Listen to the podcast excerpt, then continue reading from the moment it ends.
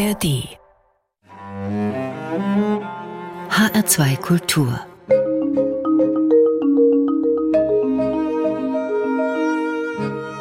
Doppelkopf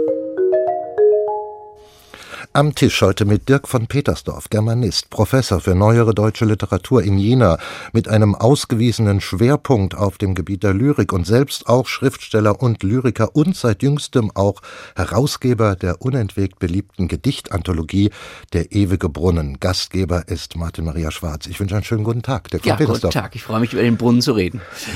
Die Lyrik, die wird unser Hauptthema sein im heutigen Doppelkopf. Und ähm, was macht man da am besten? Na, man führt doch den Gast gleich mal mit einem Beispiel seines eigenen Schaffens ein. Dirk von Petersdorf Die Füße des Vaters Wie seltsam war jenes Knacken und fremd in der Frühe, der springende Laut in den Füßen des Vaters. Das Hemd hing herab, weiß wie die Haut. Weit weg und allein bist du heute erwacht. Stehst auf. Du bist halb noch im Traum, als es knackt. Und es trifft dich mit Macht. Ein hallender Riss durch den Raum. Die Füße meines Vaters, ein Gedicht von meinem heutigen Doppelkopfgast Dirk von Petersdorf. Dirk von Petersdorf, Sie haben 1998 den bedeutenden Heinrich von Kleist Preis gewonnen, für zwei Gedichtbände wohlgemerkt. Sie sind, auch wenn Sie in der Prosa mit Essays, Novellen und Romanen genauso präsent sind, der Lyrik aber seit jeher aktiv und innigst verbunden. Wie ist denn das gekommen? Ich glaube, wie bei vielen, einmal durchs Elternhaus. Also meine Mutter hat tatsächlich sehr gerne und sehr viel gesungen und Lied und Lyrik, finde ich, gehören ganz eng zusammen. Das war so eine erste elementare Berührung. Dann hatte ich eine sehr, sehr gute Deutschlehrerin, die mir dann moderne Lyrik nahegebracht hat. Und dann ist es, glaube ich, irgendwann so eine Temperamentsache, welche Gattung einem am nächsten liegt. Und so dieses momentane, augenblickshafte, auch musikalische der Lyrik, das hat mich halt immer besonders beschäftigt. Wo sind Sie denn beim Schreiben von Gedichten am besten zu verorten? Orten. Wir haben jetzt ein Gedicht gehört. Wie repräsentativ steht das für Ihr Schaffen, Ihr lyrisches Schaffen? Also ich versuche doch in mich in verschiedenen Formen auszudrücken, das nicht allzu sehr einzuengen. Das war jetzt ein gereimtes Gedicht, ich schreibe auch längere ungereimte Gedichte. Ich glaube, die Form sollte etwas sein, was nicht ganz festgelegt ist, sondern ich schreibe immer so oder nur so kann moderne Lyrik aussehen, sondern dass man sieht, zu welchen Inhalten passt welche Form. Und ähm, dann hat man sich ein gewisses Spektrum irgendwie aufgebaut und das reicht eben vom Lied ja bis zu längeren, ernsthaften Gedichten. Mhm also inhaltlich demnach auch sehr breit gestreut. Ja, es gibt sicher ein paar Schwerpunkte, das merkt man im Laufe der Zeit immer mehr. Was mich sehr interessiert, ist die Fähigkeit von Gedichten, etwas aufzubewahren, ähm, an etwas zu erinnern, was eigentlich schon verschwunden ist, was eben in der Zeit weg ist und in einem Gedicht ist es plötzlich wieder da. Ich habe mal so ein Gedicht geschrieben über die Raucherecke an meiner Schule. Ich habe allerdings nie geraucht, aber ich stand schon dabei in der Raucherecke und irgendwann ganz plötzlich 20 Jahre später erinnerte ich mich an diese Atmosphäre in der Raucherecke, wie man mit 17 stand vor der Schule und es war kalt, der Wind wehte und man war so auch unsicher in seiner eigenen Haltung und dann zu sehen, vielleicht schafft es ein Gedicht, so etwas wieder zu erwecken und dann am Leben zu was eigentlich verschwunden ist. Das ist eine Möglichkeit von Gedichten. Und damit sind wir schon bei dieser generellen Frage, was denn ein Gedicht kann. Die ist ja eigentlich müßig, diese Frage. Im Grunde genommen kann ein Gedicht alles, jeglichen Lebensmoment, jedem inneren Gefühl, jeder äußeren Beobachtung einen eigenen Ausdruck geben, um das mal zu generalisieren. Aber es geht ja noch viel weiter. Sie haben eben schon eine weitere Eigenschaft genannt. Ein Gedicht ist auch ein Aufbewahrungsort von bestimmten Zeitphänomenen. Und bei Ihnen lese ich ich auch so schöne Sätze wie ein Gedicht, das man spricht, kann die Welt verändern, die Lyrik hat die Nähe zur Zauberkraft immer behalten. Das hat mich dann schon erstaunt. Ja, also die meisten von uns glauben vielleicht jetzt nicht unbedingt an Magie. Also das kann man auch glauben, aber die meisten glauben es jetzt vielleicht nicht. Aber bei Gedichten, ich glaube, man merkt das ganz gut, wie Gedichte in der Kindheit eingesetzt werden. Und da spielen so ganz einfache Formen, Reim und Lyrik nach wie vor eine große Rolle. Einmal so in traditioneller Form, solche Sätze wie Heile, Heile Segen, drei Tage Regen, drei Tage Sonnenschein, dann wird es wieder besser sein. Und dann ist es auch besser und irgendwas tut weniger weh. Aber auch so gegenwärtige Kinderbücher, also Grüffelow zum Beispiel, das bewundere ich sehr, weil das sehr, sehr gut gereimt ist, richtig gute Lyrik. Und das ist oft so eine erste Begegnung für Kinder Und dieses Grüffelobuch zum Beispiel dient ja dazu, Kindern die Angst zu nehmen. Es ist so ein mhm. Ungeheuer und das wird dann bedichtet und am Ende soll man weniger Angst haben. Und das ist wirklich so in der ähm, Lyrik und das ist, glaube ich, auch bei Erwachsenen noch da, dass ein Gedicht zum Beispiel trösten kann. Dass man denkt, warum bin ich jetzt eigentlich getröstet, wenn ich etwas gehört habe? Es ist aber so, da muss man nicht an Magie glauben, aber diese Wirkung ist doch vorhanden. Wir kommen noch zu weiteren Wirkungen im Laufe unseres Gesprächs. Ich wollte kurz noch mal auf eine andere Publikation von Ihnen eingehen. 2008 haben Sie eine Geschichte der deutschen Lyrik geschrieben, vom 10. bis ins 21. Jahrhundert. Mhm. Kann man denn, so schwer das auch ist, aber doch vielleicht eine Aussage treffen, was denn im bisherigen Verlauf des 21. Jahrhunderts das lyrische Schaffen von Vorgängerepochen unterscheidet? Ich glaube, das ist tatsächlich jetzt noch sehr schwer zu sagen. Was man sicher beobachten kann, ist, glaube ich, dass es eine größere Öffnung gibt, wie in anderen Künsten auch. Und das muss ich sagen, empfinde ich als sehr befreiend. Als ich angefangen habe zu schreiben, vielleicht in den 90er Jahren, hat ich doch die Vorstellung, man muss noch sehr kämpfen, um bestimmte Freiräume sich wieder zu erobern. Ich glaube, dass es im Verlauf der Moderne doch so eine gewisse Verengung gegeben hat. Und ich glaube, das Feld hat sich stark geöffnet. Es ist sehr vieles möglich. Ich finde es auch sehr gut, dass es dies nebeneinander gibt. Äh, ist genau wie in der Gesellschaft. Wir haben ganz verschiedene Positionen und Stimmen und so unterschiedlich darf und soll auch die Lyrik sein. Und deshalb kann man, glaube ich, im Moment ganz schwer sagen, das, das ist der Haupttrend. Das finde ich aber gut und hätte auch nicht die Sehnsucht danach. Und was sich aus den einzelnen Richtungen dann als haltbar erweist, das sieht man irgendwann später, vielleicht 10, 20, 30 Jahren, dass man denkt, ah ja, das passte sehr gut in die Zeit und das ist vielleicht auch als Gedicht, als Klang, als Bild ganz mhm. großartig und aufbewahrenswert. Und damit sind wir fast schon im ewigen Brunnen, denn es sind auch in dieser Neufassung, die Sie hauptverantwortlich betreut haben, sehr viel Gedichte des 21. Jahrhunderts auch mit eingezogen. Sie sind erst der dritte Herausgeber dieser erstmals 1955 erschienenen Anthologie. Dass Sie dafür ein geeigneter äh, Mann sind, das geht schon aus äh, dem hervor, was Sie erzählt haben und auch aus dem äh, eigenen Gedicht schaffen. Aber für so etwas Herausgeberschaft des ewigen Brunnens, für sowas bewirbt man sich ja nicht. Diese Ehre wird einem zuteil. Wie ist sie Ihnen zuteil geworden? Ja, wie der, dass der CH Beck Verlag genau auf mich gekommen ist, weiß ich auch nicht gut. Ich habe da schon viele Bücher veröffentlicht, bin Autor. Sie hätten auch andere fragen können. Das ist ein großer Vertrauensbeweis äh, gewesen. Ich war sehr erstaunt und habe mich dann gefreut, weil das so, so einer der Lebensträume ist. Aber hätte ich jetzt nicht konkret geträumt. Also eine Vorstellung, so eine Anthologie, die einerseits ja schon da ist, wie Sie sagen, seit den 50er Jahren, aber doch immer wieder im Lauf der Zeit neu gestaltet werden muss. Dafür jetzt verantwortlich zu sein, ja, da klar, da ist man aufgeregt, da hat man ein paar Jahre Zeit, dann macht man sich Gedanken, dann baut man hin und her und hat immer neue Pläne. Nein, das war für mich eine richtig, also eine Ehre und tatsächlich so ein Lebenstraum. Und da gab es auch kein Zögern, diesen Auftrag anzunehmen. Nein, äh, da habe ich schon sofort, ich habe geschluckt und äh, gedacht, ja, das musst du jetzt auch schaffen. Das sind über 1000 Gedichte und das ist einfach sehr groß, auch vom Umfang und es hat einfach eine große Tradition. Das war auch ein sehr, sehr erfolgreiches Buch in all den Jahrzehnten. Ähm, also da hat man schon Druck, aber vor allem war es dann was Gutes und den Druck vergisst man, wenn man mit den Gedichten zu tun hat. Der ewige Brunnen, dieses Buch, das ist im Verlauf von bald 70 Jahren seines Bestehens eine Gedichtsammlung mit fast ikonischem Status geworden.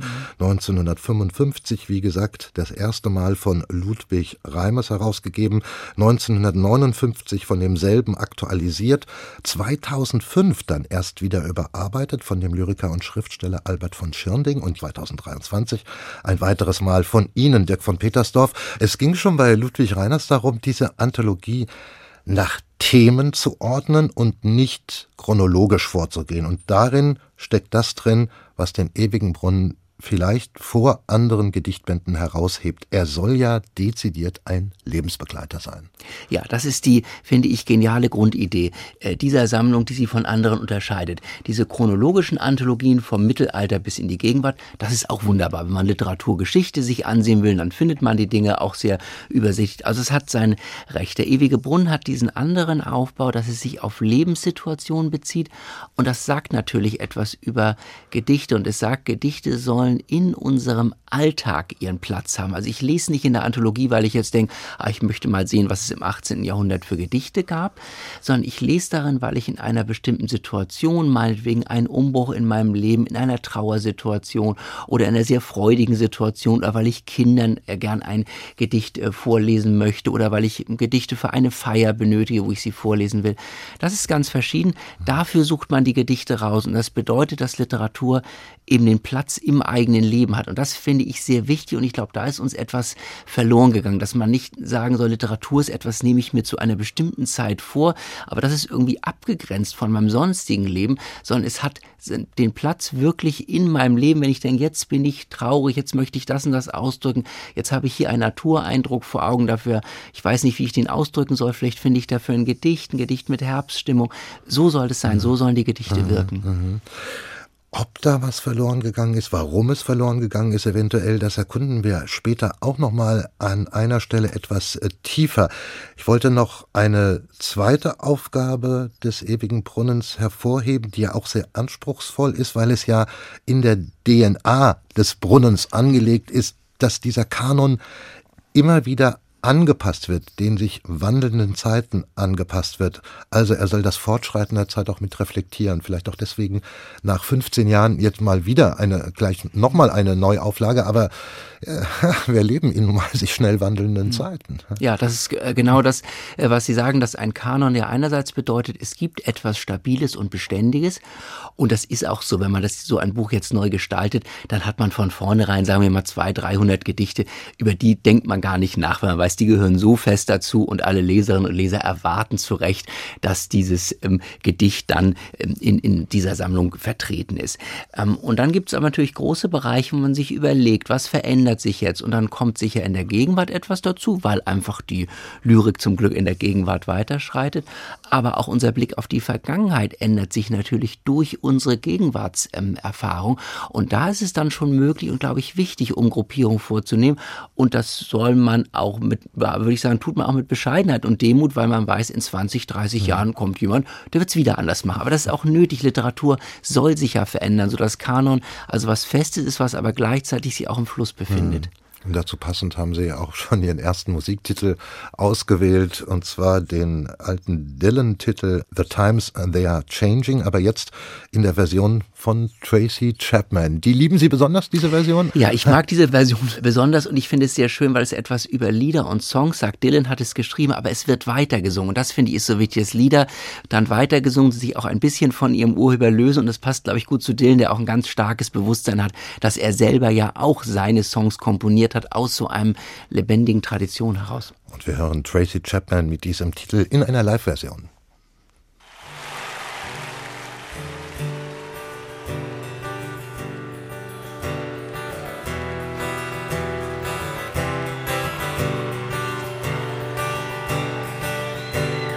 gather round people wherever you roam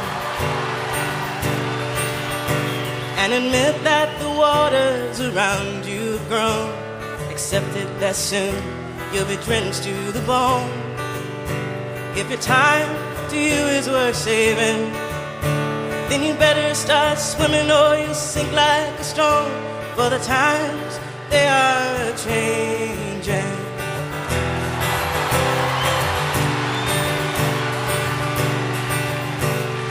writers and critics prophesize with your pen. And keep your eyes wide, the chance won't come again. And don't speak too soon, for the wheel's still in spin. And there's no telling who that it's naming. And the loser now will be later to win, for the times they are changing.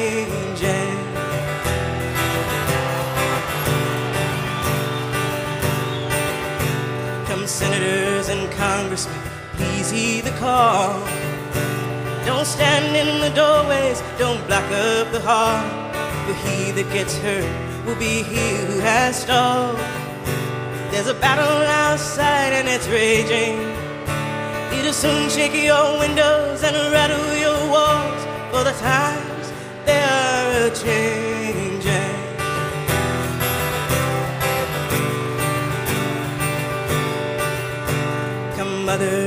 Fathers throughout the land. Don't criticize what you can't understand. Your sons and your daughters are beyond your command. Your old road is rapidly aging. Please get out of the new one if you can lend your hand for the times they are changing.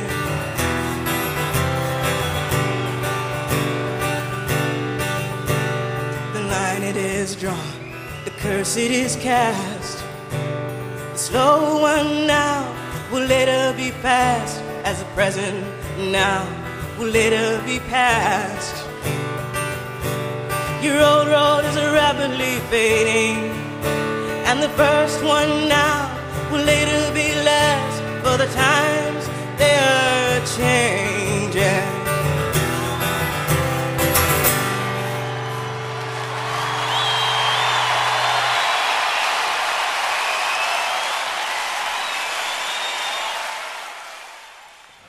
War Tracy Chapman mit einem Bob Dylan-Titel The Times They Are Changing.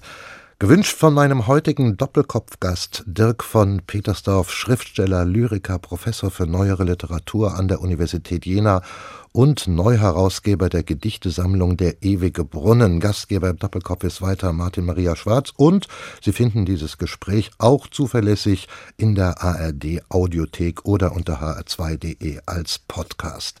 Und wir bleiben beim ewigen Brunnen. Wir haben ja vor dem Tracy Chapman Song schon davon gesprochen, dass der ewige Brunnen sich wandelnden Zeitverhältnissen auch immer wieder anpassen soll, beziehungsweise sie reflektieren. Und das findet man ja auch schon bei ihrer Ordnung, und zwar bei Themengruppen. Ein Kapitel ist nun übertitelt, zum Beispiel Frau sein, Mann sein, mit einem aparten Fragezeichen versehen. Das hat es sicherlich in der Ausgabe von 2005 nicht gegeben. Ach, genau so ist es. Äh, das war auch eine Entscheidung, das ein längerer Entscheidungsprozess zu überlegen. Und da fragt man natürlich auch viele Menschen, ich stehe da jetzt als Herausgeber drauf, aber ich habe auch immer wieder Leute gefragt, wie findest du das? Was hättest du für eine Idee? Welche Themen sollten jetzt abgebildet werden? Und dann war es eben dieses Frau sein, Mann sein ist ein Beispiel. Ein anderes, was Neues sind Aufbrüche, Umbrüche, weil wir denken, dass viele Lebensgeschichten heute stärker als in 50er Jahren von vielen Umbrüchen, Abbrüchen, Veränderungen äh, mhm. geprägt sind. Ein anderes anderes heißt jetzt Krieg, Flucht, Vertreibung. Kriegsgedichte gab es schon immer im ewigen Brunnen, aber diese Perspektive Flucht, Vertreibung, die ist jetzt noch stärker hinzugekommen. Und so hat man einigen äh, Punkten überlegt, das Kapitel mit religiösen Gedichten, was natürlich immer auch gab in so einer traditionellen Anthologie, Glaubensgedichte, das heißt jetzt Glaube und Zweifel, ja. dass dort beides vertreten ist. Auch da merkt man den Anstrich der, der Jetztzeit mhm. ganz mhm. deutlich. Mhm. Und ähm, Sie haben ja auch unterstrichen, dass bei der Auswahl jetzt von neuen Gedichten es auch dringend nötig war, sich um eine bessere Geschlechtergerechtigkeit zu kümmern. Auch das gehört aus guten Gründen mit zu unserer Zeit. Und dazu repräsentativ mal wieder ein Gedicht hier eingestreut in unser Doppelkopfgespräch, und zwar eines von Mascha Kaleko. Gleich mehr dazu. Sie hören erst einmal ihre lyrische Miniatur sozusagen grundlos vergnügt. Ich freue mich, dass am Himmel Wolken ziehen und dass es regnet, hagelt, friert und schneit.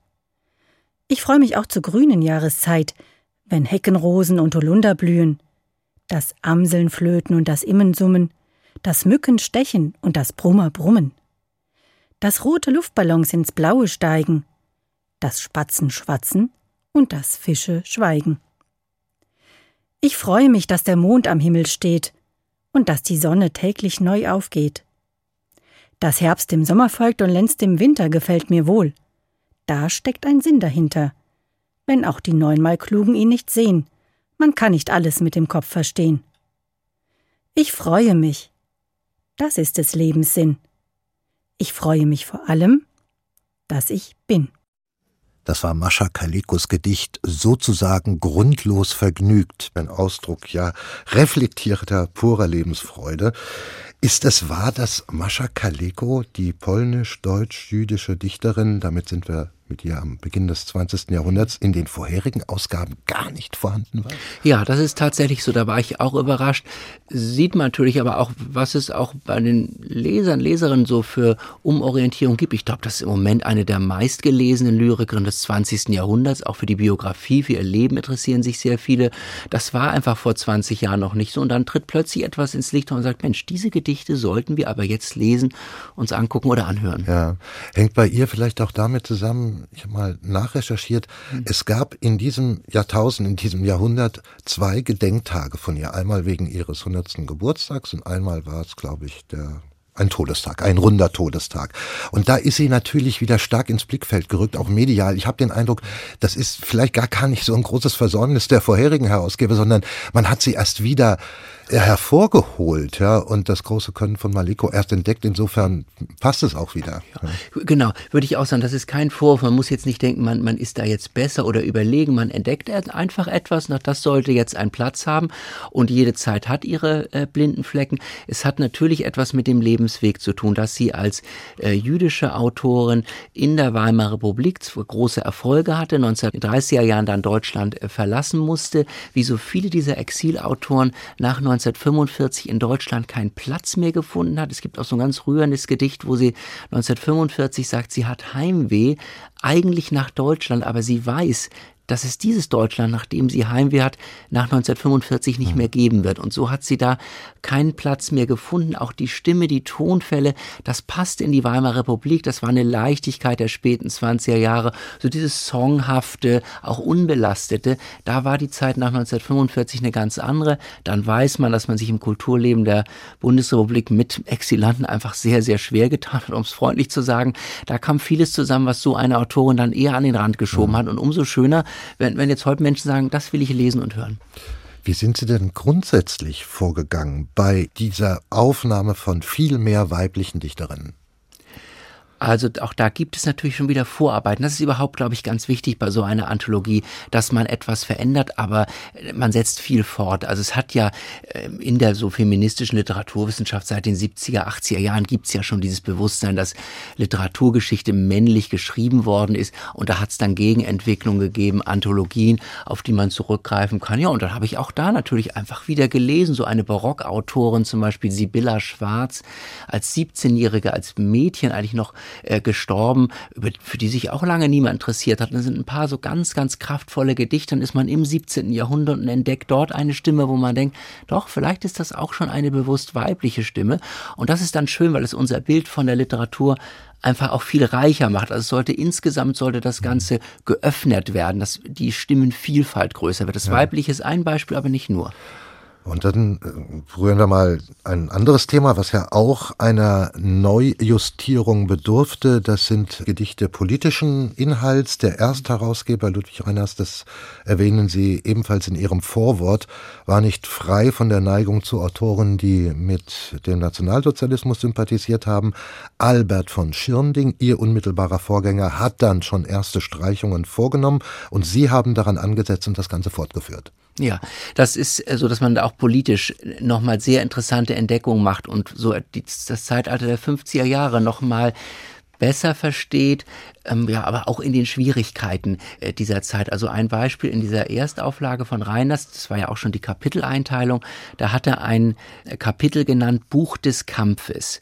Und wenn man es heute liest, würde ich denken, Mensch, ihr hattet jetzt zwölf Jahre Mein Kampf und du baust 1955 eine Anthologie und nimmst da Buch des Kampfes. Ist euch das nicht damals aufgefallen? Aber es scheint nicht so zu sein. Auch die Leser fanden Buch des Kampfes offenbar völlig in Ordnung. Und da hat allerdings Albert von Schirnding schon sehr, sehr viel geändert. Auch eine große Neigung zu Autoren Autoren, die Natürlich waren das keine überzeugten Nationalsozialisten. Das ging in den 50 Jahren nicht mehr. Da ist jetzt keine Nazi-Lyrik drin. Aber doch sehr viele Autoren, die eine recht große Nähe zum Dritten Reich hatten. Umgekehrt ganz wenige Exilautoren oder auch politisch. Ein Beispiel von Bertolt Brecht ist in der ersten Auflage ein einziges Gedicht vertreten. Da, und das ist ein bewusst unpolitisches. Das sind schon sehr, sehr klare Zeichen. Und, und da, wie gesagt, hat Albert von Schirnding schon, glaube ich, eine ganz wichtige Arbeit geleistet, das auch politisch zu erweitern. So ein Gedicht wie Paul Celan, die Todesfuge, würden wir wahrscheinlich sagen, die Todesfuge doch eins der, ich würde schon sagen, vier, fünf wichtigsten Gedichte des 20. Jahrhunderts, hatte lange auch keinen Platz. Das ist dann von Albert von Schirnding in die Anthologie aufgenommen ja. worden.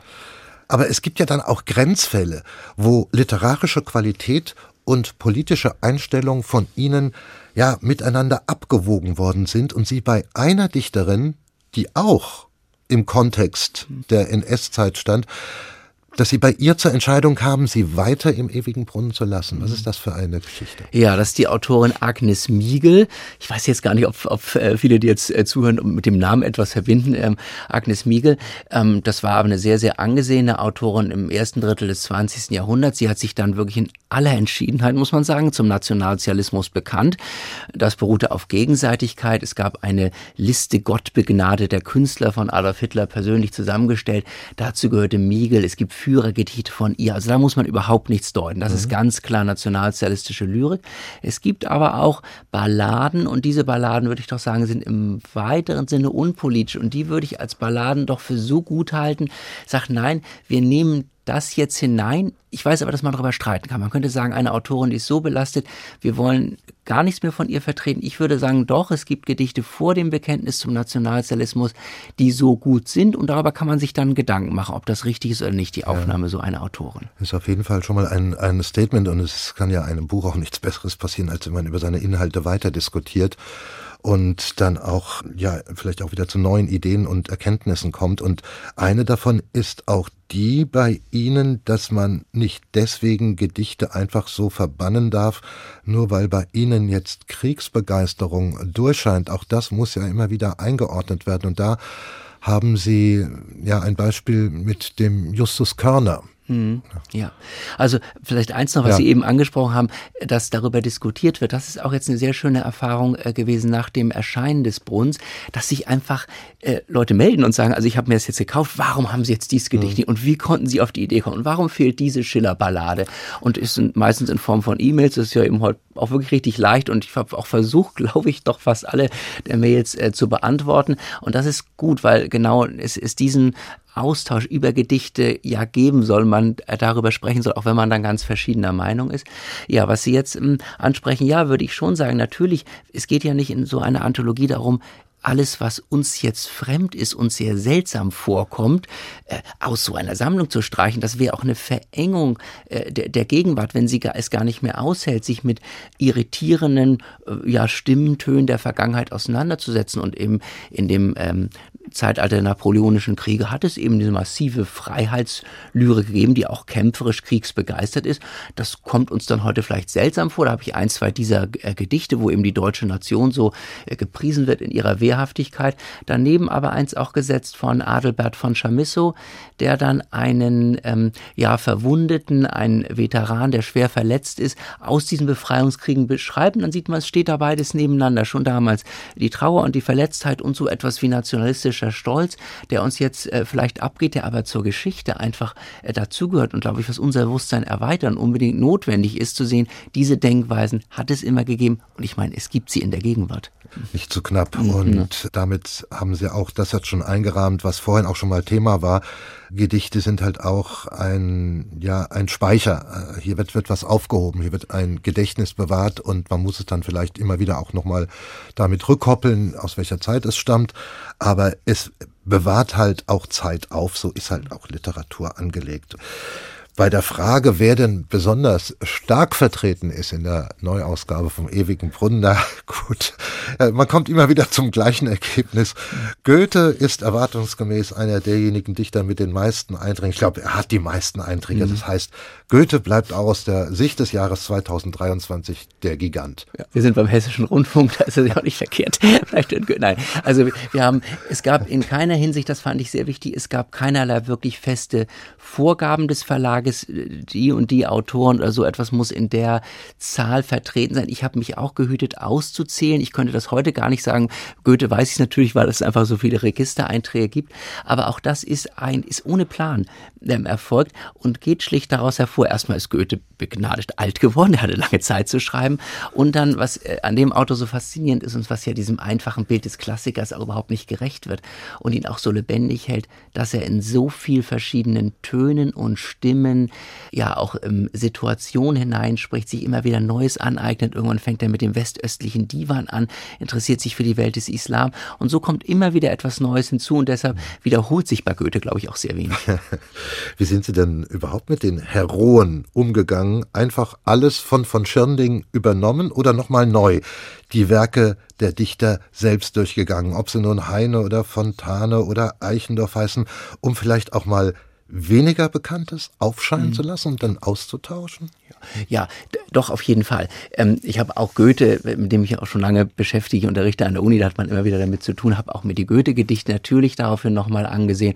Und es gibt so ein witziges Gedicht, auch Goethes, das heißt das Tagebuch, und da beschreibt er so eine, ja, kann man sagen, verunglückte sexuelle Annäherung. Es ist sehr witzig, das hat Goethe selber nicht veröffentlicht, weil es für die Zeit damals ein bisschen peinlich war. Sowas hat, glaube ich, Platz und auch das ergänzt nochmal das äh, Bild Goethes. Aber klar, so ein Gedicht wie Prometheus zum Beispiel, das würde ich sagen, ist in so Gedichte im Kern des Kanons.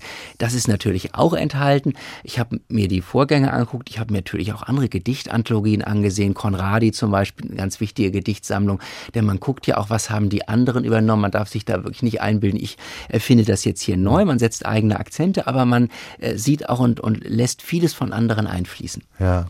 Und Sie haben aber auch, ich weiß jetzt gar nicht, ob das von anderen angestiftet war, ob das Eigenentdeckungen gewesen sind von Ihnen in den vergangenen Jahrhunderten, ja auch in sehr lang zurückliegenden neue Namen, neue Autoren gefunden, neue Gedichte. Hm. Also es war zum Beispiel in diesem ewigen Brunnen die, das Mittelalter irritierend schwach vertreten. Es kommt also was Neues dazu in der Sammlung. Ich habe zum Beispiel auch viel mehr mittelalterliche Gedichte. Die haben wir natürlich dann in einer neuhochdeutschen Übertragung daneben gesetzt. Mittelhochdeutsch verstehen jetzt einfach nur noch zu wenige.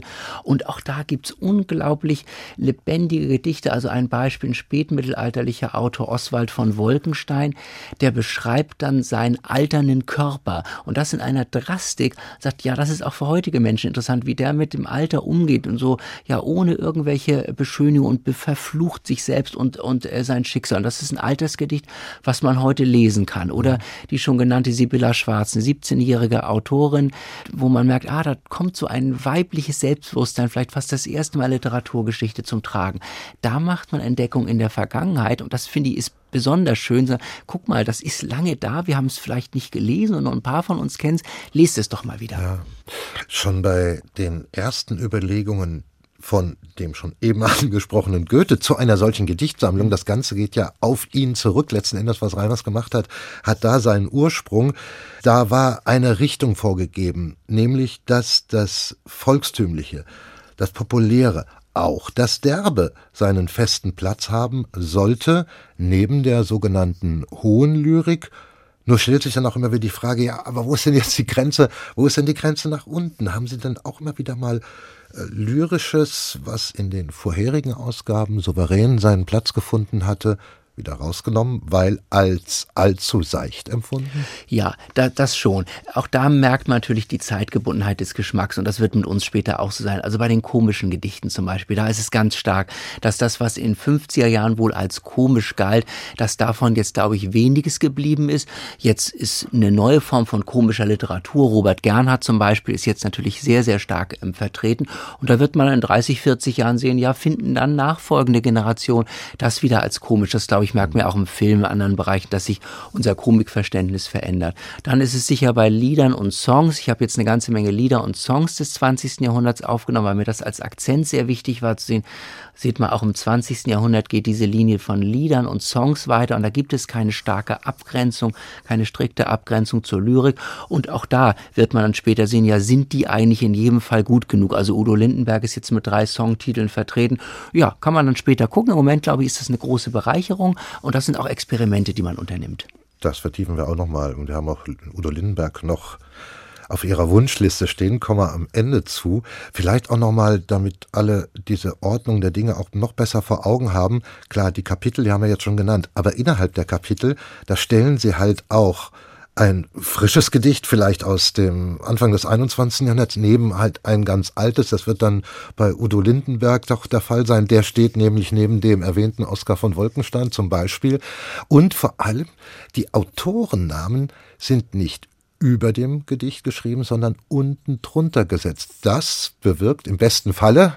Ja, das bewirkt, dass man die erstmal wirklich auf die Gedichte sieht und dass die Gedichte miteinander in eine Art ja Kontaktgespräch geraten. Und das ist, finde ich, auch eine sehr wichtige und schöne Idee zu sagen, Gedichte sind über die Jahrhunderte entstanden, da ändert sich vieles, aber es gibt auch etwas, das einfach gleich bleibt. Also das Buch fängt an mit Kindheitsgedichten und die sind im, in der frühen Neuzeit schon geschrieben worden, im 18. Jahrhundert und in der Gegenwart. Und da mal so einen harten Kontrast zu bilden, sagen wir, das ist etwas ganz Gegenwärtiges, stellt das 18. Jahrhundert daneben, was ist anders, was ist gleich geblieben. Da habe ich lange überlegt, wie man da eine Ordnung findet, sodass es möglichst lebendig wird, dass es auch mal harte Kontraste gibt, dann wieder Gemeinsamkeiten, also Liebesgedichte, meinetwegen die Erfahrung des Verlassenwerdens. Es gibt sehr viele Gedichte, wo jemand sagt, ich bin jetzt verlassen worden, ich bin tot unglücklich. Und da kann man dann schön sehen, ja, wie fühlte sich das offenbar im 17., im 18. und wie fühlte sich in der Gegenwart an. Aha. Äh, ich denke mal nicht so viel anders, oder? Mhm, auch interessant, ja. Das kann gut sein, ja. Das ist auch das Einladung zum Lesen, nimm und lies. Äh, Einladung zum Lesen, sich das klar zu machen, ja, wo ist da etwas anders oder ist Liebe wirklich so ein ewiges Thema, wie wir glauben? Oder ändert sich da auch etwas? Das sind auch interessante Beobachtungen. Ich glaube auch zum Weiterdenken über so eine Lyrik-Anthologie noch hinaus, wenn man Liebesgedichte liest, dass man denkt, ja, ist Liebe etwas Ewiges oder denken und reden und fühlen wir doch vielleicht anders als Liebende in, in vergangenen Jahrhunderten. Das ist auch so eine Probe für sich selbst. Wir kommen zu einem zweiten Musiktitel von Ihnen, auch wieder ganz eng an unser Thema hier herangeführt. Und zwar die Schumann-Vertonung von Eichendorffs Mondnacht. Unbestritten eines wahrscheinlich der ganz großen Gedichte. Das darf, ich glaube, nie fehlen. Das ist ein, ein, ein solches Wunder, dass es äh, zu Recht seinen Platz auch heute immer noch hat und nicht zuletzt auch immer wieder in Sterbeanzeigen. Ähm, warum haben Sie das jetzt ausgewählt? Gesungen jetzt hier von Dietrich Fischer-Dieskau. Also einmal genau, weil es, weil man das, glaube ich, zu Recht erwartet, dass das vorhanden ist, aber auch weil es mir selber äh, sehr, sehr viel bedeutet. Und wenn ich an der Uni Romantik erklären soll, dann nehme ich auch immer dieses Gedicht und sage, es ist einfach so genial. Es ist ein scheinbar ganz einfaches Gedicht. Es ist kurz. Es ist auch ganz leicht auswendig zu lernen. Und das kann man einfach so hören. Man kann auch sagen, ich denke jetzt darüber lange nach. Und ich glaube, man kann gerade über das Ende dieses Liedes sehr, sehr lange nachdenken und kann auch seinen eigenen Fantasien da freien Lauf lassen. Am Ende geht es ja um Heimat, um nach Hause. Was bedeutet das für mich selber? Sodass es ein Gedicht ist, mit dem man, glaube ich, nie fertig wird. Und das ist was sehr Gutes für Gedichte.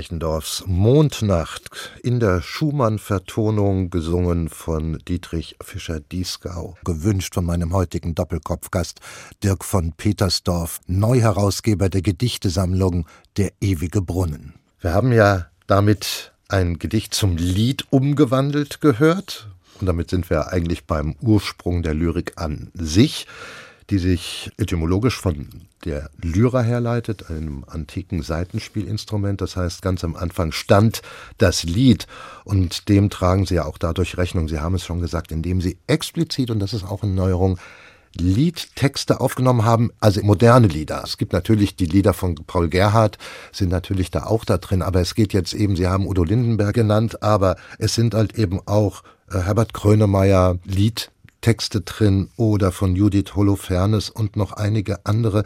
Ja, die Zeit dafür war eigentlich überfällig.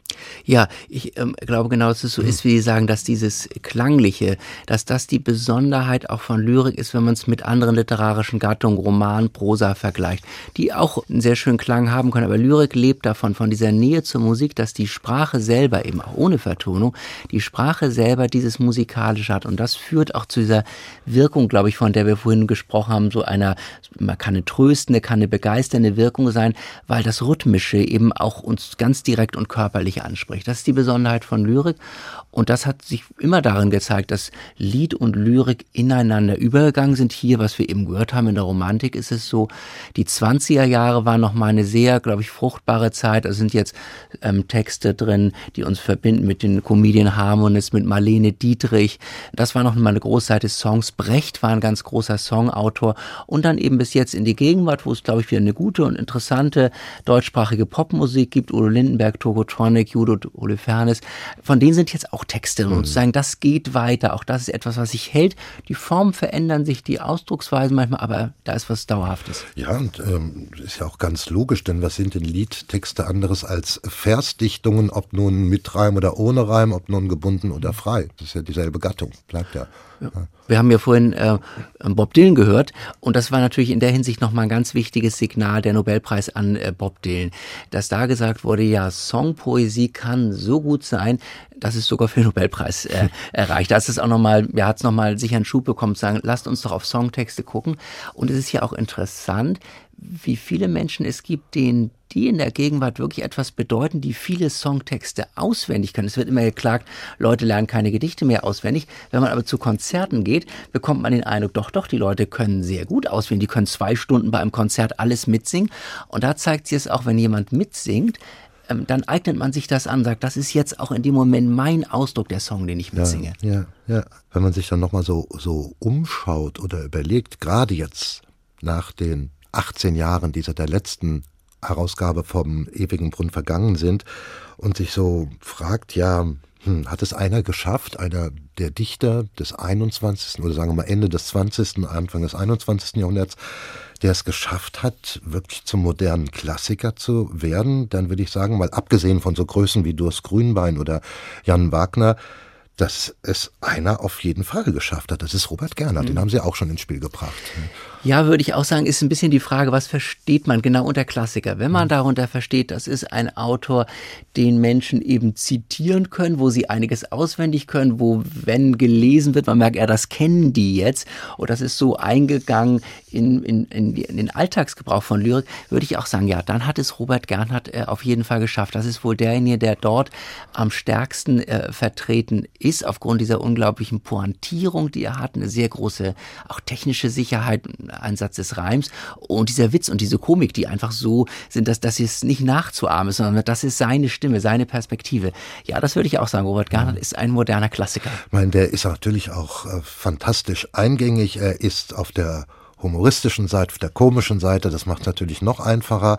Aber es gibt ja halt eben auch immer wieder so ein bisschen, ja, was die Annäherung von noch nicht mit Lyrik richtig vertrauten Menschen mit Gedichten angeht, dann oft auch so die Aussage, hm, gerade die modernen Gedichte sind so schwierig, ich weiß gar nicht, worauf der Autor eigentlich abzielt, was er meint. Ja, ist, glaube ich, gerechtfertigt, das zu sagen, das auszudrücken. Auf der anderen Seite erinnere ich mich an eine Dichterin, die mal sagte, es geht gar nicht darum, man muss es nicht verstehen, man muss es nicht analytisch begreifen. Das glaube ich auch, ähm, dass es so ist. Äh, man muss es oder man versteht es in einem anderen Sinne. Man würde ja auch nicht sagen, ich verstehe Musik, sondern sie berührt mich sehr stark. Sie löst etwas in mir aus. Und ein bisschen ist es auch bei Gedichten so. Natürlich hat Sprache immer auch eine Bedeutung, aber es geht über diese Bedeutung hinaus. Und gerade wenn da etwas rätselhaft bleibt, kann es auch schön sein. Wir versuchen im Alltag alles immer zu verstehen. Dann müssen wir das auch. Aber dann zu sagen, da ist irgendwie etwas angesprochen, etwas Großartiges, aber ich könnte das gar nicht in eigene Worte fassen. Ich verstehe es auch nicht im, im Sinne einer Vernunft. Aber es sagt mir sehr, sehr viel und es soll genauso stehen bleiben. Ich muss es nicht übersetzen oder nochmal sagen. Es ist ja eine notorische wie chronische Klage, dass Gedichtbände nicht zu den Bestsellern des allgemeinen Buchverkaufs gehören. Es gibt ein paar Ausnahmen, aber in der Regel nicht. Ich frage mich nur, war das jemals anders?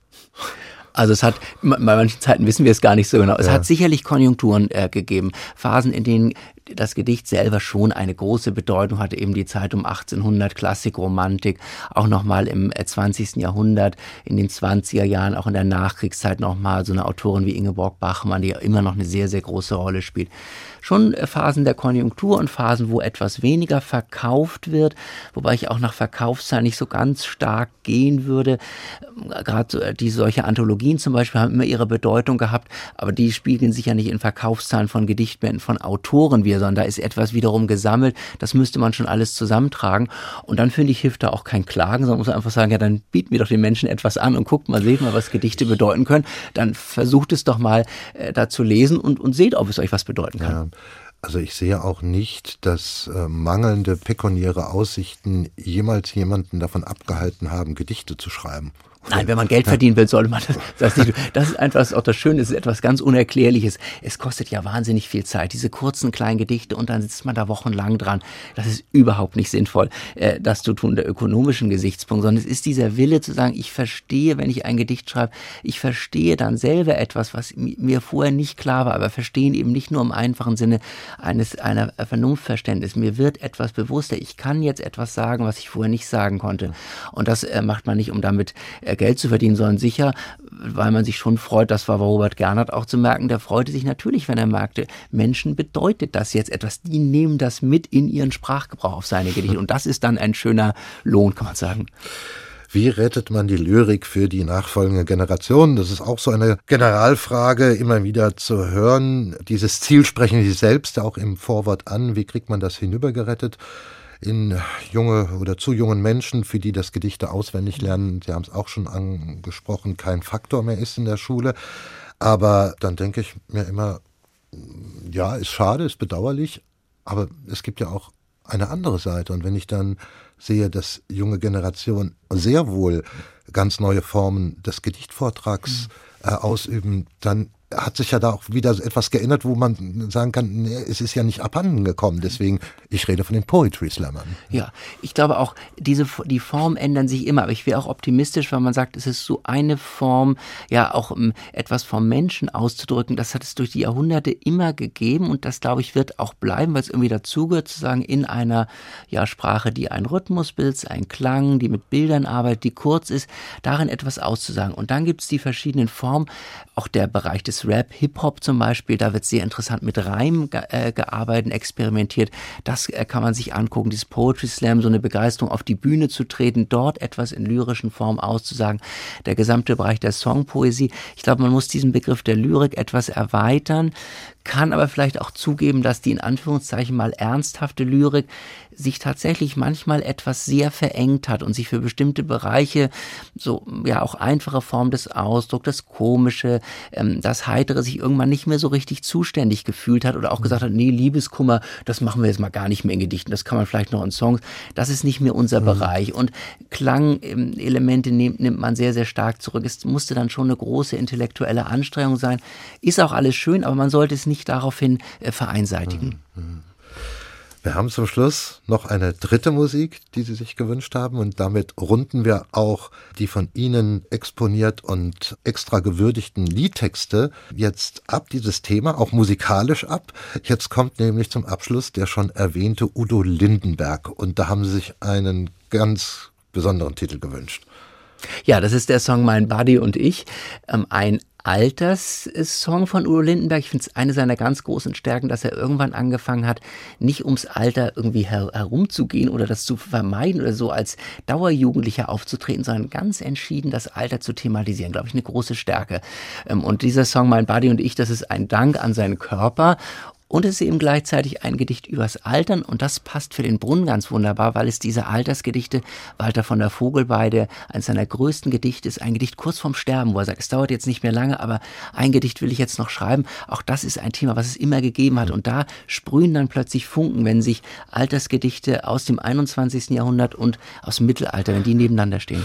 Dirk von Petersdorf, Professor für neuere deutsche Literatur in Jena, Lyriker und jüngster Herausgeber der Gedichtanthologie Der ewige Brunnen. Haben Sie ganz herzlichen Dank für das Gespräch und hier kommen zum HR2 Doppelkopf. Für mich war es ein Vergnügen und ich hoffe, dass es ein bisschen ansteckend war und ich das weitergeben konnte.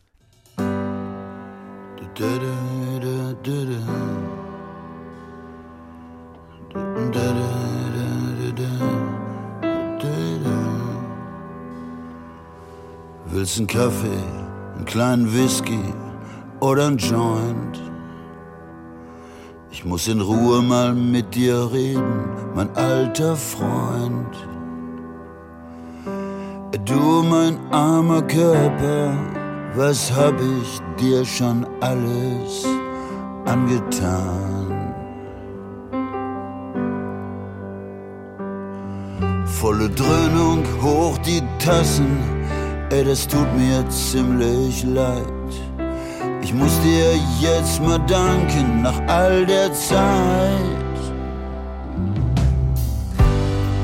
In meinem Body, du und ich. Ich weiß, du lässt mich nicht im Stich.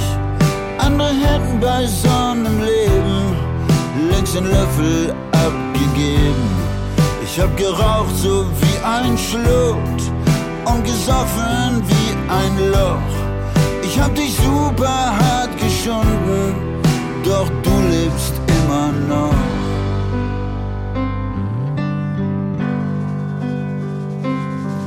Bin ein Feuervogel, der durch das Leben rennt. Wie eine Kerze, die von beiden Seiten brennt. Ich war für dich kein guter, kein guter Bodyguard. Doch was uns nicht killt, das macht uns extra hart.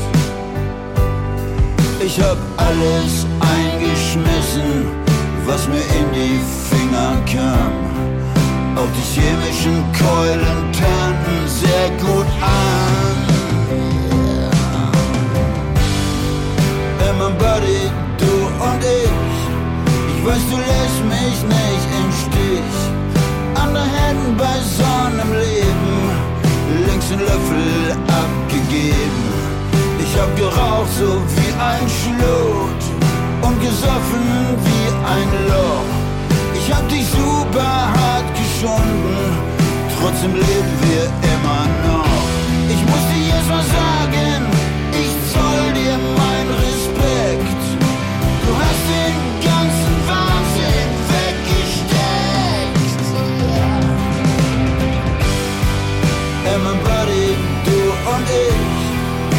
wir lassen uns nicht im Stich.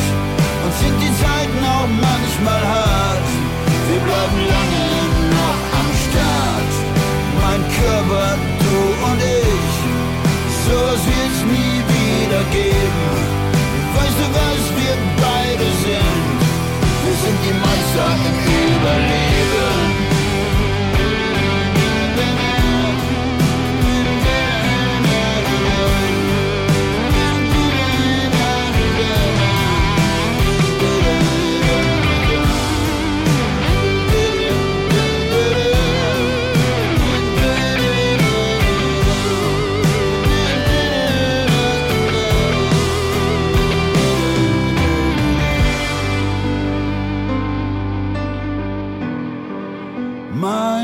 Buddy, du und ich.